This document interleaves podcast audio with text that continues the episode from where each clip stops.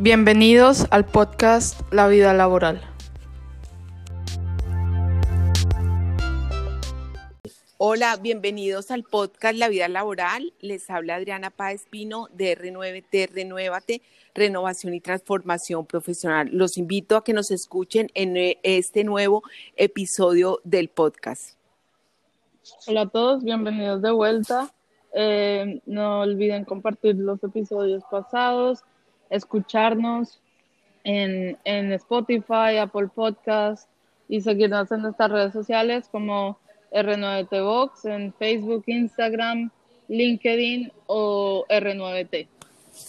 Además de María Andrea Donado, hoy nos acompaña Pedro Severino, quien compartirá con nosotras el programa, contribuyendo con preguntas y seguramente dando sus puntos de vista para enriquecer este podcast. Pedro, un saludo, por favor. Hola a todos, a todas, eh, gracias por esta invitación. Eh, sin lugar a duda, eh, estos encuentros virtuales y este podcast va a generar una gran contribución para cada una de las personas, cierto, que integran nuestra audiencia. Es de esperar que lo puedan escuchar y disfrutar como nosotros también vamos a disfrutar pero esta Hoy tenemos un, invitado muy especial, nos acompaña el doctor Jordi Vilajosana. quien cursó estudios de administración de empresas y el MBA en la Escuela Superior de Empresas y posteriormente el doctorado en la Universidad Politécnica de Cataluña. En la actualidad, él desarrolla y lidera algunos proyectos a nivel académico y empresarial relacionados con el emprendimiento, las finanzas y sobre todo la felicidad. Eh, Jordi, cuando estaba investigando sobre tu recorrido profesional, me impactó una frase de tu padre, porque es algo que creo y encamino en mi vida hacia allá. Eh, pero lo importante eh, es que seas feliz y creo que eso es lo que he tratado de cultivar con mis hijos, con mi familia, eso de la importancia de ser feliz. Estas palabras han sido mi guía y lo seguirán siendo para toda mi vida. Eh, primero que todo, quiero dar las gracias a Jordi, nuestro invitado del día de hoy, agradecerle por tu tiempo, porque nos acompañaste, porque nos acompañes en este podcast. Estoy segura que con tu experiencia se contribuirá a nuestra audiencia a reflexionar sobre la felicidad en la vida laboral, concepto que es fundamental no solo en lo laboral, sino también en lo personal. Me gustaría que iniciáramos con un saludo para nuestra audiencia y me gustaría que nos ampliaras un poco sobre tu recorrido profesional y de tu experiencia en estos temas, Jordi. Bienvenido de nuevo. Bueno, primero de todo, muchas gracias por haberme invitado. Para mí es un honor. ¿eh? Eh, segundo, recordar, hace, hace casi 16 años se murió mi padre y cinco horas antes de morirse estuvimos hablando. Uno de los consejos que me dio, que es lo que eh, tengo puesto en el blog, es Yuri, tienes que ser feliz. Al precio que haga falta, tienes que ser feliz. Y por ahí voy a empezar. Es decir, el concepto de la felicidad. Es decir, ah, cuando empezamos a trabajar, y aquí voy a explicar un poco de mi recorrido, nuestro objetivo cuál es? Pues ganar dinero, ganar proyección profesional, tener una familia, comprarnos una casa, comprarnos un coche. Estos son los objetivos que cuando tenemos 20, 22, 23 años, creemos que esto nos va a aportar la felicidad. Van pasando los años, vamos dedicando mucho tiempo al trabajo, vamos dedicando mucho tiempo a focalizar nuestra, nuestra proyección profesional, pero llega un momento, más o menos a los 40, es la crisis de los 40, ¿eh? que nos damos cuenta que vamos consiguiendo objetivos, pero no somos felices. Llega un momento pues, de los divorcios, del cambio de empresa, de nuestras reorientaciones profesionales. Y es cuando vamos descubriendo que la felicidad no es que nos regalen caramelos, no es que consigamos objetivos, sino la felicidad es realmente eh, otra cosa, algo que técnicamente o teóricamente la llevamos dentro de nuestro. Y ahí es donde yo, eh, eh, yo soy una persona que empecé trabajando en banca por casualidades de la vida mi padre me dijo, escucha, él, era catedrático, ¿quieres entrar a la universidad? Necesitamos un profesor que sepa contabilidad. Esto me lo dijo un día a las 12 de la noche. Y, ¿Cuándo empezamos? Mañana a las 8. Y yo, como reconozco que soy inconsciente, a todo digo que sí, porque me cuesta decir que no, pues ahí empecé dando clases. Y en paralelo, y siempre está en paralelo, he tenido empresa y he estado en la universidad. Y he ido teniendo siempre un pie dentro de la universidad y un pie fuera de la universidad en el mundo laboral. Y me he ido desarrollando. Y hay un momento dado que, pues por los proyectos, que me he dado cuenta que mi felicidad no está tanto en progresar profesionalmente, sino en darme cuenta que detrás del concepto de felicidad que conocemos por redes sociales hay alguna cosa más. Y ahí es donde, cuando tengo 50 años, en una comida con, con catedráticos, les digo, hacer artículos científicos está muy bien, ¿por qué no hablamos de felicidad? Me dijeron que estaba loco, que yo estaba en una universidad politécnica, que donde había arquitectos, ingenieros, que son que estos son gente seria, gente cuadriculada, que la felicidad nunca iba a conseguir nada. Yo que cuando me dicen no puedes entrar por esa puerta, pues ¿qué hago? Pues entrar por la puerta. Entonces pues, de ahí empecé a meterme en este campo. Eh, me invitaron a, dar una ponencia en el, primer Congreso Mundial de la Felicidad en Miami hace ahora tres años y de ahí empecé todo. Empecé a investigar. Ahí conocí gente que tienes que investigar, tienes que sacar artículos y ahí empecé todo mi desarrollo. En la universidad sigue pensando que estoy loco, pero bueno, eh, es, una locura que no hago daño, me lo paso bien, los alumnos, el proceso de aprendizaje es mucho más potente que el, aprendizaje tradicional. Y aquí eh, eh, hay un cambio de paradigma, que ahora supongo que más adelante lo iremos viendo, ¿no? En el trabajo. Es decir, cuando introducimos la felicidad, hay un cambio de paradigma bastante importante.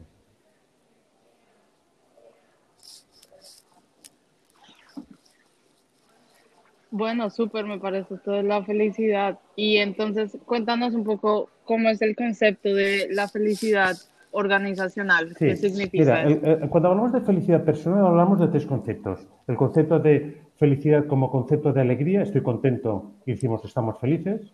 Es falso, estamos contentos porque hay alguna cosa que nos ha pasado que provoca esta felicidad, como ganar un torneo de golf, como te salga un, un, un golpe bueno, como que tu madre esté contigo, como el día de tu cumpleaños, como para mí que Messi marque un gol. Esto nos provoca alegría, pero es una alegría puntual, transitoria y desaparece. Después hay otro concepto de felicidad y este es el concepto que sale en los artículos científicos, que es el concepto de satisfacción. Cuando eh, nosotros vemos el ranking de los países más felices del mundo, no es felicidad, estamos hablando de satisfacción. Satisfacción que te provoca pues tu red social, satisfacción que te provoca la seguridad laboral, satisfacción que te provoca tu salario, el tener pareja. Pero estamos hablando de felicidades, tanto a nivel de satisfacción como a nivel de alegría, felicidades que vienen por causas externas. Después hay el tercer concepto de felicidad, que es el concepto de plenitud. Si yo estoy en plenitud y estoy en sosiego, estoy porque yo estoy bien, no porque alguien me regale nada, no porque alguien eh, eh, provoque un evento que a mí me provoque alegría. Entonces, eh, cuando hablamos del concepto de felicidad, yo intento hablar del concepto de plenitud, no el concepto de satisfacción. Y esto, pasado al mundo empresarial, es una revolución. ¿Por qué? Porque cuando hablamos de jefes de felicidad, hablamos de gente que reparte caramelos. ¿Qué significa repartir caramelos? Llega un momento que las grandes corporaciones no pueden subir el salario de los empleados. ¿Por qué? Porque tiene un límite en el coste. Entonces, hay alguien que se inventó, digo, nos sale más barato hacer actividades sociales, hacer actividades deportivas o hacer, hacer programas de nutrición, que la gente está tranquila, que la gente está contenta y no les tenemos que subir el sueldo. Y esto se le han denominado jefes de felicidad. Pero esto es una felicidad que cuando no tenemos ya ese beneficio para repartir caramelos, entonces mm, esa felicidad cae. Entonces, yo creo en la felicidad donde el lugar de trabajo sea un lugar donde tú vas a crecer personalmente, sea un lugar donde vas a ser feliz, no a que te regalen caramelos. No estoy en contra de que te regalen caramelos, no estoy en contra que se mejore la situación laboral, ni que se mejoren salarios, ni que se mejore la relación con el empleado. No, no, no estoy en contra de esto, porque eso es un paso necesario, porque muchas veces para buscar entornos felices tienes que mejorar las condiciones. Pero sí que estoy a favor de que, y esto ya lo decía mi abuelo, mi abuelo era albañil y decía, Jordi, de lunes a viernes vas a trabajar más o menos ocho horas. Trabajarlas contentos, porque son muchas horas al día que dedicamos al trabajo. Si solo dedicas a ser feliz de sábado a domingo, te queda mucho tiempo aún. Sí. Y entonces, eh, eh, el nuevo paradigma de las organizaciones es, ¿Es un lugar para ser feliz? O como nos dice la Iglesia Católica, es un lugar para sacrificio, para, ah, para esfuerzo. No, no. Yo porque me quiero esforzar, no, yo quiero ser feliz. Sea lunes o sea sábado. Ser feliz el sábado y el domingo es muy fácil. Ser feliz el lunes, que se dice el peor día de la semana, porque es cuando vuelves del fin de semana, parece que es más complicado. Y esto es yo lo que aprendí de mi padre y de mi abuelo, es feliz todos los días de la semana. No todos los días son buenos. Cuidado, esto también lo tenemos que tener presente. No todos los días hay alegrías, pero el fin de semana también, pues hay días que no son buenos. Entonces, aquí el nuevo paradigma viene que el lugar de trabajo sea un lugar de crecimiento personal. Por eso tenemos que cambiar muchas cosas. Estructuras jerárquicas eh, dominantes, eh, relaciones con los empleados, entornos, hay que cambiar muchas cosas.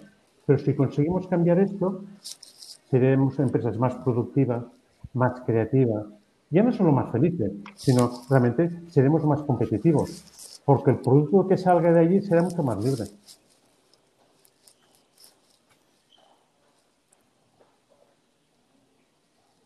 Gracias, Jordi. Eh, sin lugar a duda, el tema de la felicidad puede ser abordado de diversas perspectivas es, es como yo me enfrento, ¿cierto? Y tomo en, cotidianidad los distintos dilemas, problemas, situaciones que en la vida me va entregando y situaciones que me permite crecer también a lo largo del tiempo. Dicho esto, nosotros sabemos que hay algunas personas que consideran que la felicidad es cuestión de actitud. Yo no sé qué nos podrías decir al respecto. A ver, eh, absolutamente. Mira, hay un profesor que supongo lo debéis conocer, del Chalar, el famoso profesor de Harvard, ¿eh? que es muy, muy famoso por libros, vídeos, que está haciendo. aparte es una bellísima persona. Eh, él habla de la actitud, de la importancia de cómo miramos, cómo nos enfrentamos a las situaciones. Y esto es una evidencia. Si nosotros somos capaces de enseñar a los miembros de una organización, a nuestros subordinados o a nuestros alumnos, en función de cómo miremos un conflicto, este conflicto ya no existe, cambiamos absolutamente las dinámicas de juego o las dinámicas de gestión. Por ejemplo, yo siempre empiezo todos los cursos, desde hace un año, dos años, enseñándoles un bolígrafo o un lápiz. Y que todos me digan qué es lo que están viendo. Cuando tú enseñas a 30 personas que están viendo, todo el mundo dice, hombre, profesor, estamos viendo un lápiz. Yo les pregunto, ¿seguro? Si yo soy un elefante, veo un lápiz. Yo soy una hormiga, veo un lápiz. Si yo soy una planta, veo un lápiz. No, una planta no ve nada. Pero el lápiz existe. Sí. Entonces, en función de cómo nosotros miremos el lápiz, hay gente, hoy hemos terminado el curso de dirección de empresas. ¿eh? A una pregunta, Jordi, ¿lo del lápiz qué es? Digo, alguna cosa me hizo bien durante el curso porque no te enterada. Es decir, cuando un conflicto existe es porque vemos el conflicto, porque el conflicto en sí mismo no existe. El lápiz en sí mismo no existe. Es lo que nosotros vemos en función de nuestra cultura, porque alguien nos ha enseñado pues, un lápiz sirve para escribir. Pero para un mono sirve para escribir, para un elefante, para una roca. Entonces, los conflictos que hay en las empresas nacen porque nosotros los vemos, pero no porque existen en sí mismos. Entonces, ahí es donde viene la actitud. La actitud viene es cómo nos enfrentamos a las situaciones. Y después, también muy importante, cómo las miramos, cómo las vemos. Y que esto es muy fácil de decir, porque si yo ahora eh, le digo a Adriana y empieza a insultar, ¿cuál va a ser su reacción? Una, no hacerme caso. Por tanto, el conflicto sí lo sigo teniendo yo, o hacerme caso y replicarme el insulto. Entonces, eh, compartimos conflicto. Ya sé que muchas veces es muy fácil, pero cuando nosotros insultamos, si, devolvemos el insulto, ¿qué pasa? Nos metemos en el mismo conflicto. Se multiplica. multiplica. Entonces, no hay que mirar el conflicto. Ya sé que con estos ejemplos del bolígrafo, eh, del insulto, son muy fáciles, muy evidentes. Conduciendo en Bogotá no es tan evidente, ¿estamos de acuerdo? En Barcelona no es tan evidente, porque cuando un se quita tal cual, el insulto sale muy rápido. Pero, eh, ¿por qué vemos conflictos en, en las organizaciones? que si nos damos 24 horas o, tomamos perspectiva, ese conflicto ya no existe. Porque el conflicto no existe, es cómo miramos la situación. Esto sí que existe. Y esto es un tema de actitud. Súper. Y esto, y esto, visto esta felicidad organizacional, tiene que ver un poco con el clima organizacional cuando uno entra o no en los conflictos. ¿Cómo es esto? O sea, ¿qué relaciones existe como entre la felicidad organizacional y el clima organizacional? Mira, la gran barrera, digo porque yo intento implantar la felicidad en diversas organizaciones, eh, organizaciones la tenemos en la cultura, en el clima de la empresa. Es decir, aquí hay muchas restricciones. Si yo ahora os hago la pregunta a los cuatro que estamos conectados y os pregunto, ¿queréis ser felices? Los cuatro vais a decir, sí. Eh, claro, por supuesto. Pero Adriana, si yo te demuestro que tú no quieres ser feliz, ¿qué me responderás? No, yo lo niego totalmente. Pero yo te hago una constelación familiar y te demuestro que a lo mejor tú tienes resistencias para ser feliz, que son tuyas, no conscientes, pero inconscientes. Claro. Entonces, esto es Claro. Eh, ¿Por qué hay estos bloqueos? ¿Por qué, si para ser felices la vida es muy sencilla, no, no, no, no, lo intentamos hacer? Porque al final hay una cosa dentro nuestro que nos bloquea para ser felices. Bloqueos inconscientes. Conscientemente todos queremos ser felices, pero inconscientemente, cuando le preguntáis a una persona, ¿quieres ser feliz? Y dirá sí, pero, claro, yo tengo que entender que estoy divorciada, eh, que no tengo trabajo, que siempre hay peros. Mm, sí. sí. Entonces, eh, eh, la pregunta de las organizaciones, ¿quieren ser felices? Sí, como las personas. ¿Queremos ser felices? Sí. ¿Pero estamos dispuestos a salir de nuestro espacio de confort para ser felices? Ah, y después hay las resistencias ¿eh? que en las organizaciones tenemos, muchas de culturas. Hay la cultura del esfuerzo, de la jerarquía. A un jefe, si no da órdenes, parece que no sea jefe. A un jefe, si no supervisa, parece que no sea jefe. Un jefe que no controle, parece que no sea jefe. Un jefe no tiene por qué controlar. Si tú confías en ti mismo, ¿para qué tienes que controlar? En mi asignatura de dirección de empresas y el 95% de los alumnos son latinoamericanos, ¿eh? entender este concepto ha sido complejo, pero la asignatura la llevan los alumnos, ¿eh? los exámenes lo ponen los alumnos, eh, los temas los explican los alumnos. Yo solo hago de guía, digamos, espiritual, por decirlo de alguna manera. Y han aprendido muchísimas cosas más, siendo yo los profesores y alumnos que no dando yo la clase. Y también hay mucha gente que si tú no la controlas, no crees que eres jefe, ¿no? Eh, pasa lo mismo. Es como, como, el perro que sacas a pasear, y perdonad la comparación, porque somos como los perros. Si yo saco a pasear un perro con correa, el día que mm, no le tenga correa, ¿qué va a hacer el perro? Se va a morder a todo el mundo. Se va, a claro. Pues las personas llevamos más de 3.000 años con la tesitura este que necesito que alguien me dé órdenes. Entonces, ¿qué, qué, qué nos genera? Que en el momento que no nos dan órdenes dicen, eres libre, yo no sé qué hacer. Es, la jaula nos la han abierto, pero no queremos salir de la jaula. Entonces, no se puede pasar de un modelo de autocrático, estrictamente, a un modelo de, libertad de un día para otro, porque esto afecta a la cultura, porque no estamos acostumbrados, que es un, tienes una un traspaso muy paulatino, muy suave, porque si yo llevo 3.000 años, porque yo soy la acumulación, como todos estamos, una acumulación de muchos miles de años de, costumbres, de un día para otro no podemos cambiar. Hay que hacerlo con cariño ¿eh? y sabiendo que vamos a tener muchas resistencias. Por supuesto. ¿Y este, el, el, trabajo, tú crees que puede ser considerado como un hobby? A mí me parece, ¿no? Yo creo que si uno es feliz haciendo lo que hace, puede ser su hobby. No sé, tú que eres el experto en felicidad. A ver, es que como yo toda la vida mi trabajo ha sido un hobby, porque no tengo hobbies, mm, porque yo disfruto con lo que hago. Esto no significa que yo esté contento las 24 horas del día eh, y que no tenga problemas, porque los problemas existen en los hobbies y en el trabajo hobby, siempre, porque los problemas existen. ¿eh? No, negar la existencia de problemas yo creo que sería absurdo, por mucho, por muy bien que miremos la realidad. Pero este es el esfuerzo que tenemos que hacer todos, es decir, convertir nuestro trabajo en algo que nos divierta, que nos lo pasemos bien, ¿eh? Eh, respetando pues, el orden y la responsabilidad que conlleva hacer un trabajo, que no nos olvidemos. Hasta que la gente confunde un hobby con el trabajo. No, no, se puede ser un hobby en el trabajo y creo que es nuestra obligación, porque todos los trabajos se pueden convertir en hobbies. Yo os puedo explicar la experiencia de una amiga mía que era o es Ah, personal de limpieza de la empresa. Y es una persona que es feliz, se lo pasa bien. Y es, ¿Por qué el, hecho de tener un trabajo de una jerarquía, por decirlo de una manera baja, no puede ser feliz? Claro que se puede ser feliz. No hace falta ser director general. Posiblemente los menos felices son los directores generales. Y sobre todo ahora, con la presión de la pandemia, todo el mundo se queja. Uh, ahora hay el sofá queja. Te sientas en el sofá, miras la tele y te quejas de todo. Porque lo culpa, lo culpa de todos los demás. dices, vale, sí, porque esperamos, lo que has dicho tú antes, Adriana, esperamos que alguien nos dé la orden para actuar.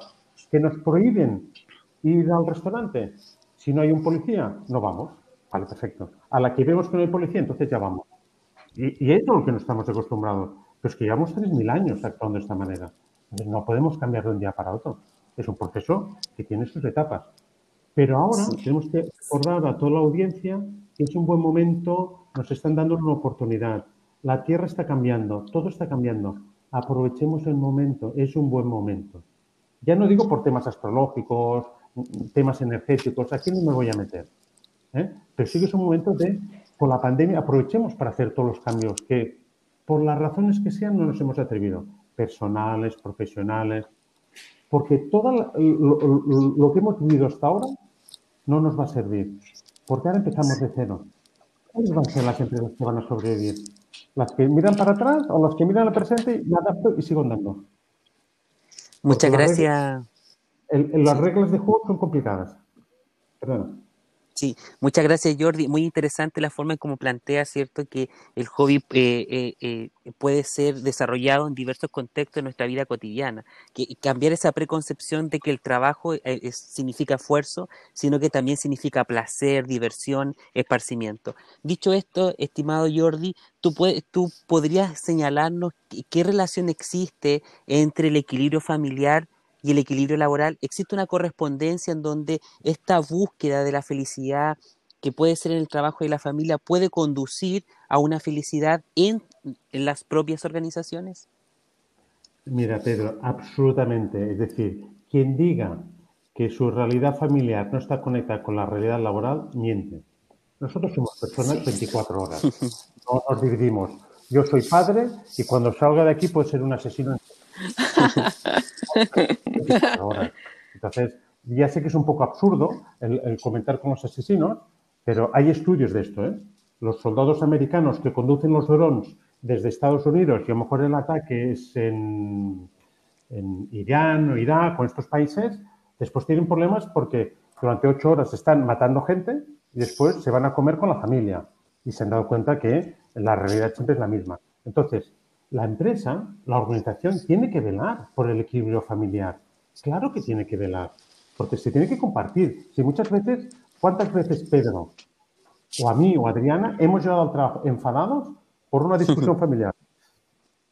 Tal cual, sí. cuando llegas, te discutes, te enzartas en la discusión, pero nadie es capaz de decir, no, es que Adriana ha tenido un problema en casa, ¿no? hay que entender a Adriana, porque si ha tenido un problema en casa, aquí no puede estar al 100%. Entonces, hay que velar por eh, buscar, eh, buscar equilibrios. Porque si yo tengo un problema en casa, es evidente que en, el trabajo, al momento que entre por la puerta, alguien va a recibir. Pero esto es una cosa que es muy evidente. Entonces, las organizaciones, por eso yo creo que tienen que velar por todo, por un equilibrio total. No solo, no solamente es al Jordi que está en la universidad, no, que también te interesa al Jordi que está en casa. Porque si el Jordi que está en casa tiene problemas, se ha discutido con la familia o se ha divorciado, las razones que sean, pues, mm, va a tener problemas en el trabajo. No puede decir, yo salgo de casa y me olvido de los problemas. No, esto no es verdad. También hubo eh, algo que sucedió en la pandemia y que yo creo que no ayudó mucho al equilibrio laboral y familiar, es que como todo el mundo ya estaba conectado, eh, el trabajo se volvió 7 por 24 mm. y la gente ya no estaba respetando espacios de, de comer, de ese tipo de cosas. Al principio todo el mundo eh, como que si no trabajo el triple, me van a sacar del trabajo.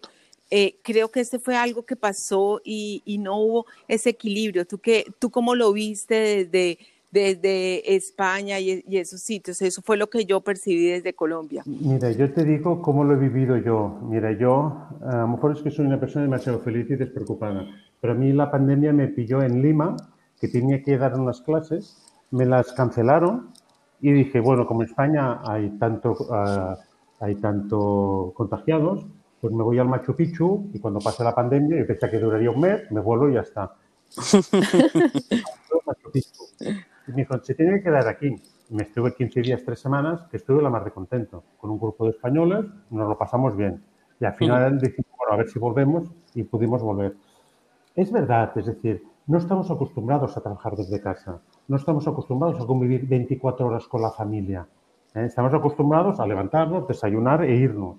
Y a lo mejor con, nuestras parejas la costumbre es vivir por la noche y el fin de semana. Pero vivir 24 horas en, un mismo espacio, pues, hombre, ha sido, eh, ha pasado todas las miserias que tenemos por delante. Hay matrimonios que han sobrevivido y otros que no. que, no, se han fortalecido. exacto. O, sobrevives o mueres a nivel de matrimonio. Entonces, eh, nos tenemos que replantear, incluso a nivel arquitectónico, Pedro lo sabe mucho mejor que yo, tenemos que replantear las viviendas, porque ya no solo es un, espacio de ocio y de compartir momentos con la familia, sino es un espacio también de trabajo. Entonces las viviendas las tenemos que rediseñar. Yo, por ejemplo, ahora en estos momentos estoy sentado en el comedor de mi casa. es un espacio magnífico porque no me había dado cuenta, porque solo venía aquí a comer. Sí, eso sí es cierto. También hay otro tema que me gustaría preguntarte. Eh, ¿Qué relación puede existir entre la felicidad organizacional y todo lo que tiene que ver con la responsabilidad social empresarial, este nuevo término que estamos empezando a incorporar dentro de las organizaciones? A ver, ah, y esto es una no discusión, debate que existe en el sector, es ¿Dónde ubicamos la felicidad organizacional? ¿La ubicamos dentro del... Lo digo para nivel de investigación, y Pedro lo sabe mucho mejor que yo. ¿Dónde lo ubicamos? ¿Debajo de la responsabilidad social? ¿Debajo de los recursos humanos? ¿Dónde se ubica? Y esto me lo han preguntado mucha gente, ¿no? Ah, pues no lo sé. Si la, si la felicidad la ubicamos dentro de un sistema de calidad, yo la quiero fuera. Si la ubicamos realmente dentro de la responsabilidad social corporativa, va de la mano, evidentemente pero no, no quiero la responsabilidad social debajo de un sistema de control, porque felicidad es la antítesis del control. Y os explico un caso, y no, sé si mis compañeros de la escuela me van a escuchar. Eh, estamos duplicando los sistemas de control de calidad en nuestra universidad. En lugar de solucionar problemas, duplicamos el, sistema, el control de calidad. Entonces, primero resolvemos los problemas, pues ya veremos qué control llevamos. Pero no aumentemos el control sin poner énfasis en el problema. Y esto es lo que a mí muchas veces los sistemas de responsabilidad social corporativa es para cumplir un, un estándar de calidad, pongo una muesca, un check y así, pues de cara al exterior, pues yo soy muy responsable. Pero esto es control, esto es marketing de calidad, pongamos el nombre que queramos. Para mí felicidad es algo más. Pero realmente la felicidad, y no sé qué opina Pedro, tiene que ir de la mano o de bajo lado, me es igual, de la, porque es responsabilidad social corporativa, esto es evidente. Pedro, ¿tú qué opinas? Ya que Jordi te pasa la pregunta. sí, bueno, muchas gracias. Eh, la verdad es que el tema de responsabilidad empresarial, antiguamente se pensaba que las organizaciones solamente se dedicaban a generar utilidades, hoy en día no, se dedican a crear valor y un valor que es compartido.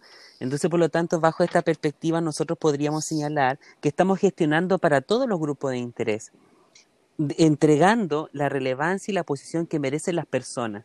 Entonces, por lo tanto, sin lugar a duda, la felicidad organizacional y la responsabilidad empresarial pueden converger en acciones que tienen que ser voluntarias, pero no voluntarias solamente de parte de las organizaciones, sino que también de los propios trabajadores, pensando en que, bien lo decía Jordi, todo esto contribuye a mejorar la eficiencia y la eficacia de las organizaciones, pero sin lugar a duda también es un tema paulatino, es lento, pero que nos va a generar excedentes positivos para todos los grupos de interés. Pensemos que los grupos de interés, los trabajadores, los clientes, cada día están más informados y con voz al cuello exigen más más atribuciones, más beneficios por parte de las organizaciones. Es por ello que las organizaciones deberían estar alertas y recibir esos requerimientos para contribuir a este estado de felicidad organizacional. Creo yo que esa es la convergencia por donde podría ir la RC y la felicidad organizacional propiamente tal. Y hablando de la RC, eso significaría que entre más trabajadores felices, ¿Creen que eso va a equivaler a más clientes felices? ¿Hay una dirección ahí, una línea ah, que conecta? Absolutamente. ¿Eh? Pero eh, tengamos claro el concepto de felicidad. El, ser contentos es una parte de la felicidad, pero no lo es todo. Exacto. Es decir, la felicidad. Exacto. tú, mira, yo, yo, hago un programa de radio en Barcelona. Y ayer entrevistamos a un, a un gran amigo mío, que él es compositor y además es chef de cocina. Le dijimos, cuando tú estás en un estado meditativo, ¿eres creativo? Y digo, Jordi, es cuando estoy más creativo. Es cuando desarrollo a, la máxima potencia mi creatividad. Por tanto, estar centrado en ti mismo, en, un punto, de, dile de meditación, dile de conexión contigo mismo, eh, incluso para dar un, golpe de golf, estoy convencido que si tú estás centrada, el, palo te sale mucho mejor, pero convencido. Y no juego nunca golf. ¿eh? Eh, eh, por, lo tanto, es decir, si los trabajadores están en estados de plenitud, de tranquilidad, de relajo, van a ser más creativos y van a ser capaces de crear productos y servicios mejores para los clientes. Y os explico una anécdota. Hace unos tres o cuatro años estuvimos en Cuba dirigiendo una tesis doctoral y aprovechamos el viaje para hacer turismo, porque yo esto siempre lo intento aprovechar al máximo. Y una mujer cubana Solo viéndole los ojos y tocándole las manos me enamoré de ella. Una mujer espectacular, impresionante.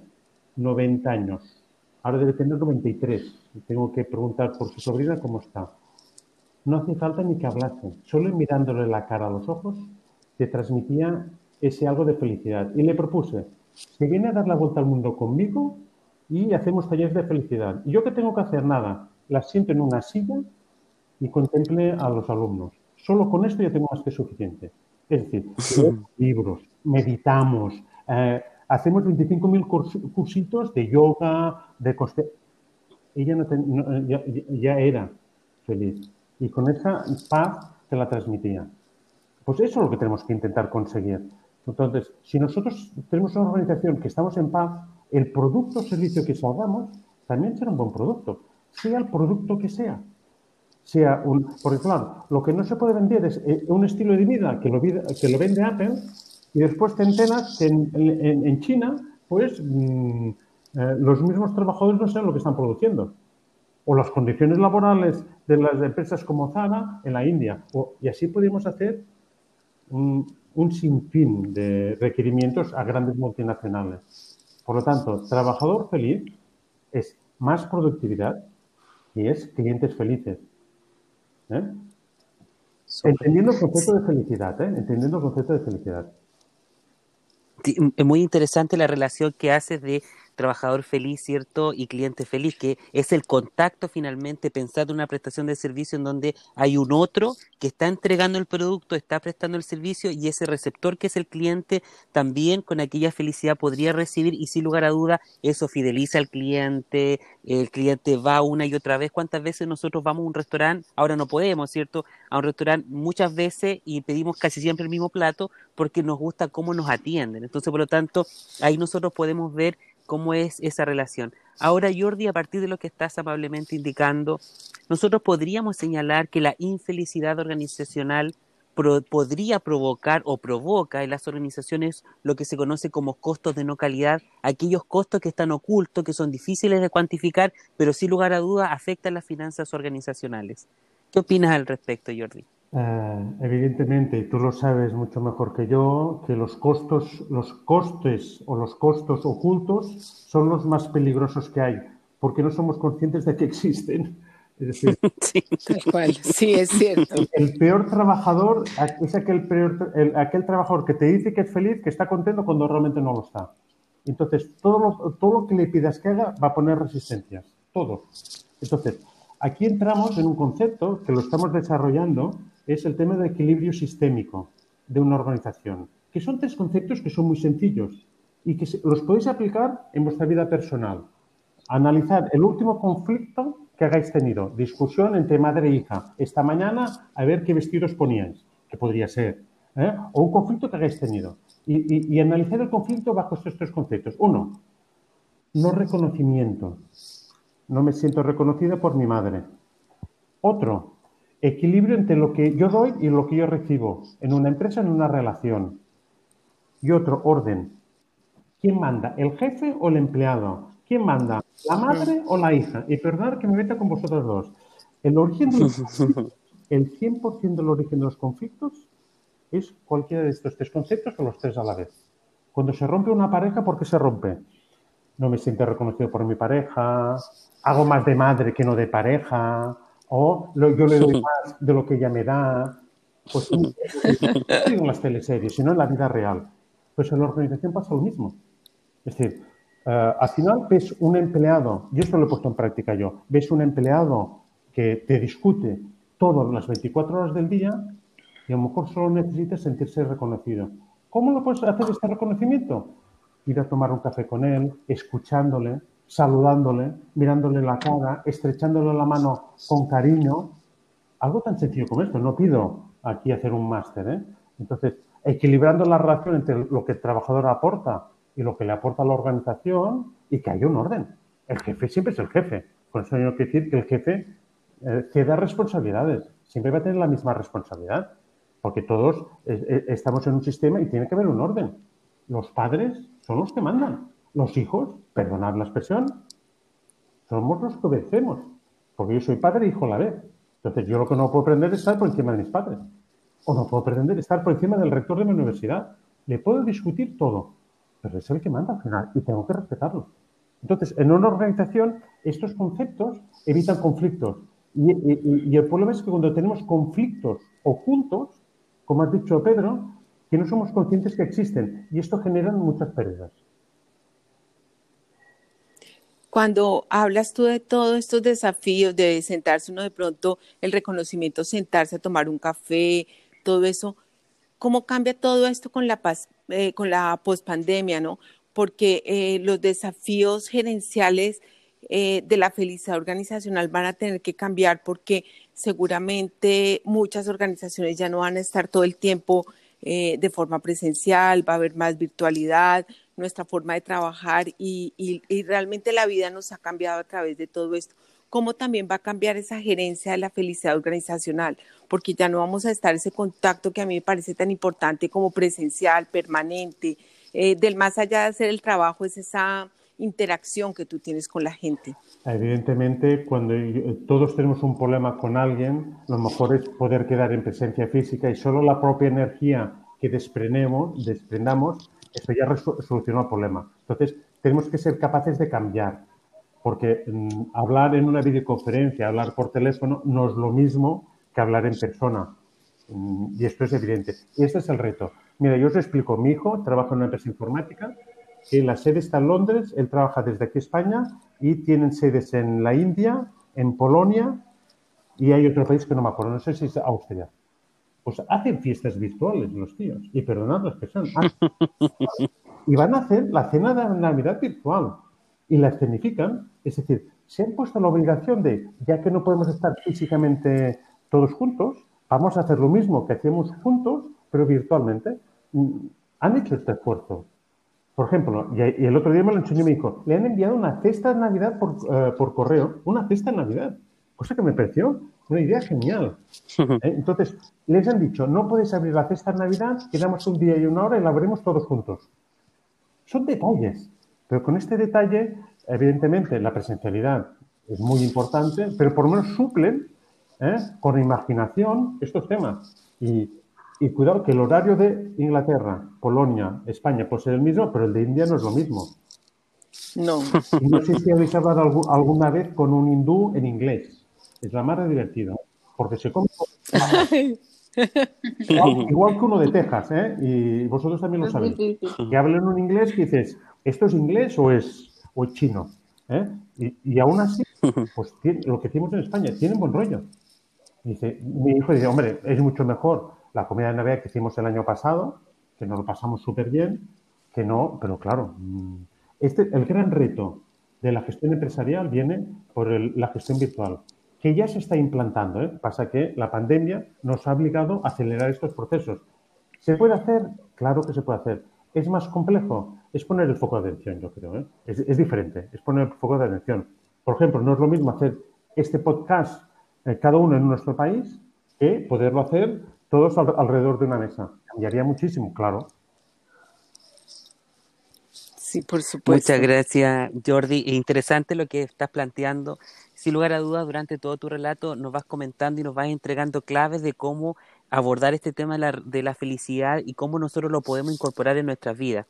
Dicho esto, Jordi, yo no sé si tú nos puedes comentar cómo lograr un estado de felicidad que nos permita, valga la redundancia, ser feliz en todas nuestras facetas. Ya lo has dicho en la familia, en el trabajo, pero consideramos que quizás es importante volver a que tú lo puedas comentar ahora para que nuestra audiencia pueda quedarse impregnado de, de, esta, de esta forma, ¿cierto? O del mecanismo o de la vía que tú nos puedes alumbrar, ¿cierto? Para poder ser feliz en todas nuestras facetas de nuestra vida cotidiana.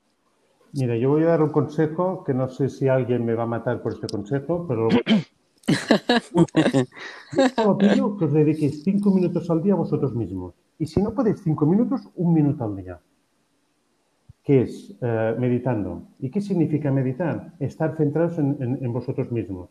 Es decir, en, tener activadas los cinco sentidos. Si puede ser andando, se puede hacer andando, haciendo meditación eh, o respirando de manera conectada, de manera conectada, corriendo, jugando al golf, eh, cepillándose los dientes. Dedicaros cinco minutos al día. Y sobre todo, dedicar ese tiempo de meditación, que puede ser con respiración conectada, estar con los ojos cerrados, por ejemplo, y respirando. Cuando digo ir respirando, es centrar nuestro foco de, atención en la respiración. Cuando creamos que tenemos conflictos. Yo siempre digo, ser feliz los fines de semana es que es muy fácil. Ser feliz cuando te han despedido del trabajo, cuando tienes una mañana que tienes que hacer 25 cosas, cuando estás en el centro de Bogotá intentando circular en coche, cuando nos paramos y nos conectamos con nosotros mismos. Es intentar, no tanto intentar tener la mente en blanco, sino voy a centrarme atención en respirar. Algo tan sencillo como esto. Paráis el coche y empezáis a contar. Os ponéis la alarma del, móvil. Un minuto, dos minutos, cinco minutos. Y vais focalizando vuestra atención. Ahora inhalo, ahora exhalo. Así, cinco minutos al día. Y cuando os acostumbréis, serán 10, 15. ¿Qué es ideal estar tres horas? Bueno, si os queréis meter en un centro budista en la India, a mí me parece fantástico. Pero hace falta, ese misticismo de que hay que ir a la India para meditar es falso. Por simplemente dediquemos cinco. ¿Qué queréis hacer un curso de mindfulness, de yoga? Hay 25.000. Yo solo os pido cinco minutos. Y cuando tengáis un conflicto, activar e, estos cinco minutos. Y veréis cómo cambia la visión radicalmente. Es decir, los problemas los tenemos en la mente. En el momento que la respiramos, es decir, que vamos, vamos focalizando nuestra atención en la respiración, el problema se diluye, desaparece. Es sencillo como esto. No, no, no, yo no pido muchas cosas. Lo que pasa es que a ver quién de vosotros se atreve a respirar cinco minutos al día de manera consciente. Bueno, yo lo estoy haciendo hace ya bastante tiempo y creo que es de las cosas que mejor me han ayudado para aplacar de pronto muchas cosas y a veces que uno, eh, yo tenía reacciones muy fuertes, ya he logrado obviamente hay momentos en que uno no lo puede controlar, pero, pero esto va ayudando. Es, es como algo consciente que uno va haciendo en momentos difíciles y la verdad, eh, como tú, yo también lo recomiendo.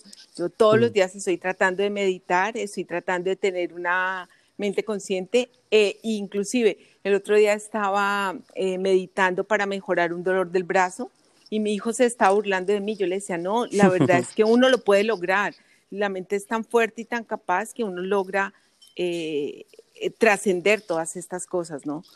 Obviamente hay que hacer terapia y todo, pero logra un otro, otro tipo de cosas. Una pregunta, ¿qué brazo era? ¿El derecho o el izquierdo? El derecho. Vale. ¿Tienes algún problema en tu relación actual?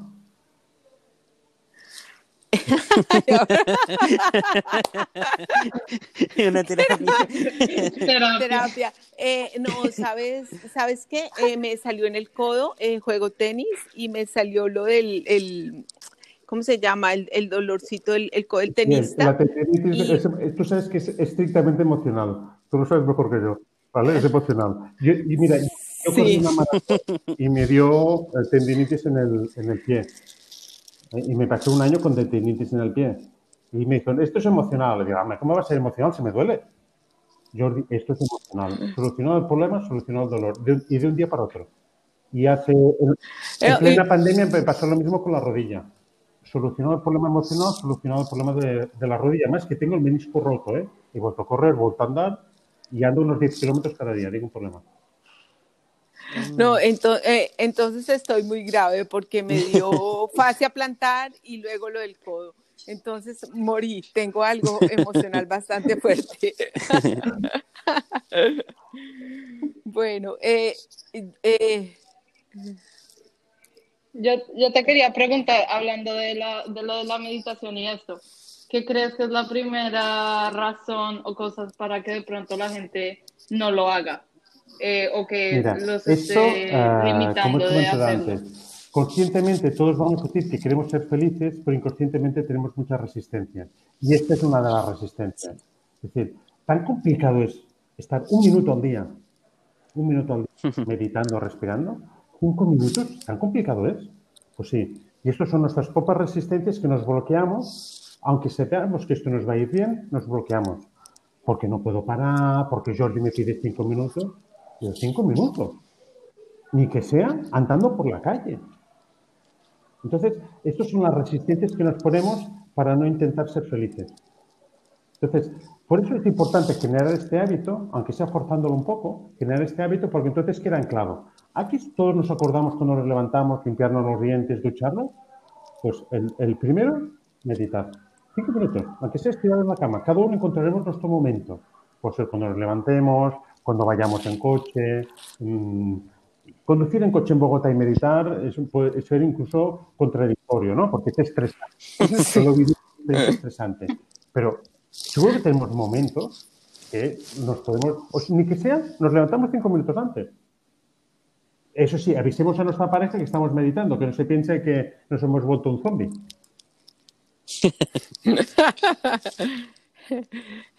Eso le pasa a mi esposo a veces, se le olvida que yo estoy meditando y como que, oye, y yo, ok. Aquí cuesta más, Adriana. ¿eh?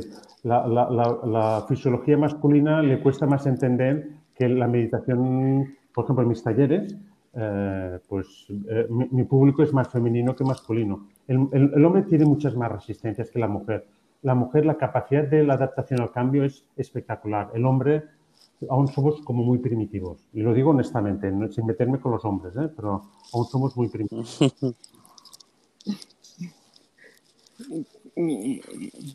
Sí. Buenísimo. ¿Y qué, recomendaciones les puedes dar a los diferentes profesionales para enfrentar estos nuevos retos que se vienen en el trabajo post, post pandemia, como la revolución industrial 4.0 y todos estos cambios que que ni se saben cuáles van a ser los Es el mismo, es decir, es tomar conciencia que en estos momentos lo que nos va a sacar del atolladero es nuestra intuición. Porque lo que hemos aprendido no, no, nos va a servir de nada. Las experiencias vividas no nos van a servir de nada. Lo que sí que nos va a servir es saber conectarnos con nosotros mismos y dejarnos llevar por la intuición. Porque yo ahora tengo que decidir una cosa que tengo que hacer la semana que viene, pero no sé qué va a pasar. Entonces me tengo que dejar llevar por la intuición. Y para, dejarme llevar por la intuición, como, como dice Adriana, tengo que empezar a entrenarme. ¿Cómo te entrenas? Pues meditando, conectándome cada día un minuto, dos minutos, tres minutos, cinco minutos, diez minutos. Y no por obligación ya, sino porque siento que me va bien. Que veo un problema, identifico el conflicto. No me juzgo, identifico el conflicto.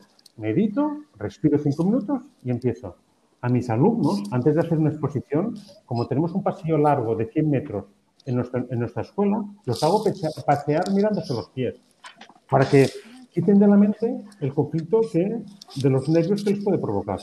Entonces, aquí es, el proceso de adaptación en serio viene ahora diciembre, enero.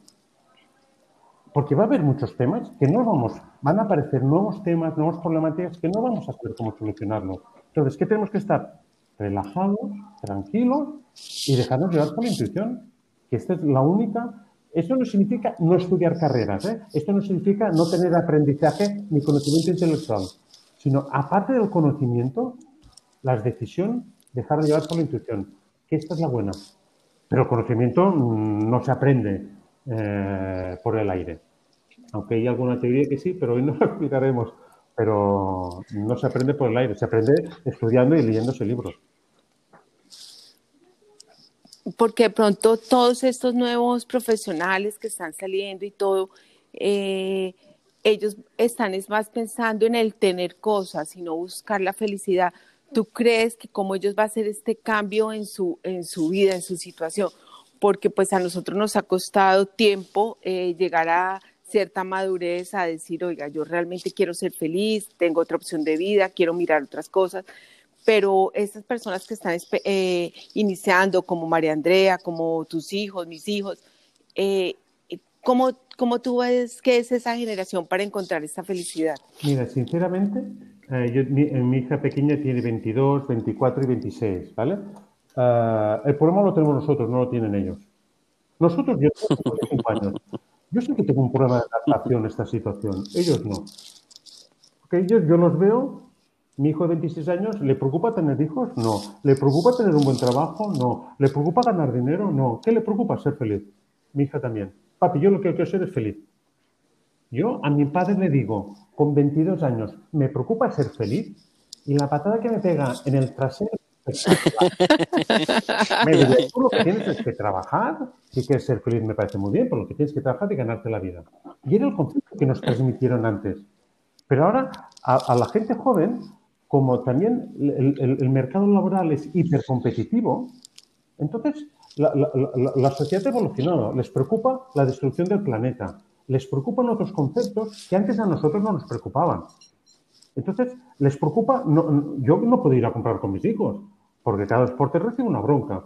Que si um, no, no agarres bolsas de plástico, que este producto está muy transformado. Y yo digo, tengo que hacer un máster de lo que no tengo que hacer. muy despistado. Hoy he, agarrado una bolsa de plástico en una tienda y la, tiene. Cuando veas a mis hijos, por favor, no se los digas porque me van a echar bronca, pero es que me he dejado la bolsa de, pasta de patata. Ah, vale, vale, tranquilo que no voy a decir nada. Y yo por el pueblo escondiendo la bolsa de plástico. Por eso la juventud empieza de otra manera. Y los niños que están naciendo ahora son los más potentes de los últimos 3.000 años. Entonces, nos tenemos que preocupar por nosotros mismos. Tu hija, síguela si puedes viajar con ella, si no ya la acompaño yo, en serio, porque viajar es lo mejor, la, mejor inversión que puedes hacer. Pero la, gente joven ya está, está tres veces más por delante que nosotros. Y Adrián, estoy comprometido que tú tienes 25 años, ¿vale? Pero la gente joven es diferente. Mm, yo siempre, porque en Nueva yo siempre veo de 18 a 25 años y veo cambios y cambios espectaculares. Es decir, a mí las lecciones que me han dado este último cuatrimestre los alumnos, he aprendido más yo que ellos. Pero hay una diferencia, que yo cobro y ellos pagan, y eso no se lo puedo decir demasiado. la forma que te dan las clases, eh, eh, la que te hacen los trabajos, las presentaciones. Yo digo, yo miro, miro, porque quedo realmente, y perdón la expresión, alucinado, porque son gente muy potente. Esto que la juventud no sube fuerte es falso. Sube y muy fuerte. Con otros valores, sí, pero sube muy fuerte. Sí, la verdad es que eh, encuentra uno los cambios y a veces son muy grandes que uno ni siquiera a veces entiende lo que ellos están pensando, porque lo ven de otra manera. Es, cierto, a mí me pasa igual con, mis hijos y lo puedo decir. Eh, no sé si alguno de ustedes tenga otra pregunta, alguna cosa. Yo un poquito, de pronto, no para meternos mucho, pero ¿cómo ves cómo el efecto de las redes sociales? Yo, aquí es el gran fracaso de la felicidad en las redes sociales. Porque el postureo, la foto bonita, la de la montaña, la del chico o chico guapa, la que paso las vacaciones por aquí, la que soy hiper feliz y realmente soy un desgraciado desgraciada, esto eh, eh, nos obliga a pensar que si no eres feliz es que eres una mala persona o, un fracasado. Y esto es falso. Esta felicidad que se vende por redes sociales hay que ir con mucho cuidado. Cada uno está en el proceso que quiere estar o que puede estar. Pero en las redes sociales todo tiene que ser bonito, todo tiene que ser perfecto. Y no, y no es así. Yo pues puedo estar un día bien, otro día puedo estar mal, ¿eh? pero en redes sociales es que todo es bonito. Y eh, yo creo que el gran fracaso de la felicidad viene por aquí, por la red social. Si somos capaces de ser honestos en la red social, nos iría todo mucho mejor. ¿eh? Pero no deja ser marketing y todos vendemos, yo el primero, ¿eh? posiblemente, que todo es bonito y claro, nadie quiere explicar una vivencia negativa en redes sociales, porque teóricamente esto no vende. Entonces, tenemos que hacer un esfuerzo en transformar, pero entiendo que forma parte del proceso de hipocresía, entre comillas, que tenemos en la sociedad. Decir que estamos bien cuando realmente no estamos bien. Y la red social es un gran escaparate. Qué buena reflexión esa, porque sí, la verdad uno ve gente que todo el tiempo está posteando y lo veía uno en estas, en estas películas de Netflix donde eh, recuerdo una que era, eh, te medían por los likes que ibas teniendo en la vida, ¿no? Si no, no eras nadie. No recuerdo cómo se llamaba, pero me, me encantaba eso. Yo decía, oye, así vamos a llegar a este mundo. Pero, eh, Jordi, la verdad es que con esto espero poder ser más feliz, hacer más consciente mi meditación, eh, ir encontrando esos momentos que, que, uno debe ir encontrando y que nadie me pueda hacer feliz, solo yo misma, dentro de lo que yo tengo dentro. Eh, la verdad, eh, me gustaría que te despidieras de nuestra audiencia, que, que pues nos dijeras algo que quisieras concluir para, para ya finalizar el programa. La verdad ha sido espectacular todo lo que hemos hablado. A ver, primero agradeceros a, tanto a Pedro, eh, eh, que me ha dado posibilidad de conoceros a vosotros, a Adriana y a tu hija, eh, por dar la oportunidad de estar aquí con vosotras. Me sabe mal no estar físicamente en Nueva Orleans, me sabe mal porque uno de mis objetivos en, en esta vida es viajar para conocer sitios y conocer gente. Y solo doy un consejo y cada vez soy de dar menos consejos. Es la felicidad empieza en uno mismo, pero la felicidad eh, vivimos en nuestros mundos, nuestros mundos son perfectos. Nosotros estamos donde queremos estar, pero sin culpabilidades. No pensemos que por el hecho de no estar más contentos que el vecino, seremos ni mejores ni peores, sino luchemos por, por nuestro, eh, conectarnos con nosotros mismos. Y si son cinco minutos al día, serán cinco minutos perfectos, respirando, dando, paseando al perro, cepillándonos el, el pelo de la cabeza, lo que sea, pero dedicarnos este tiempo a nosotros mismos.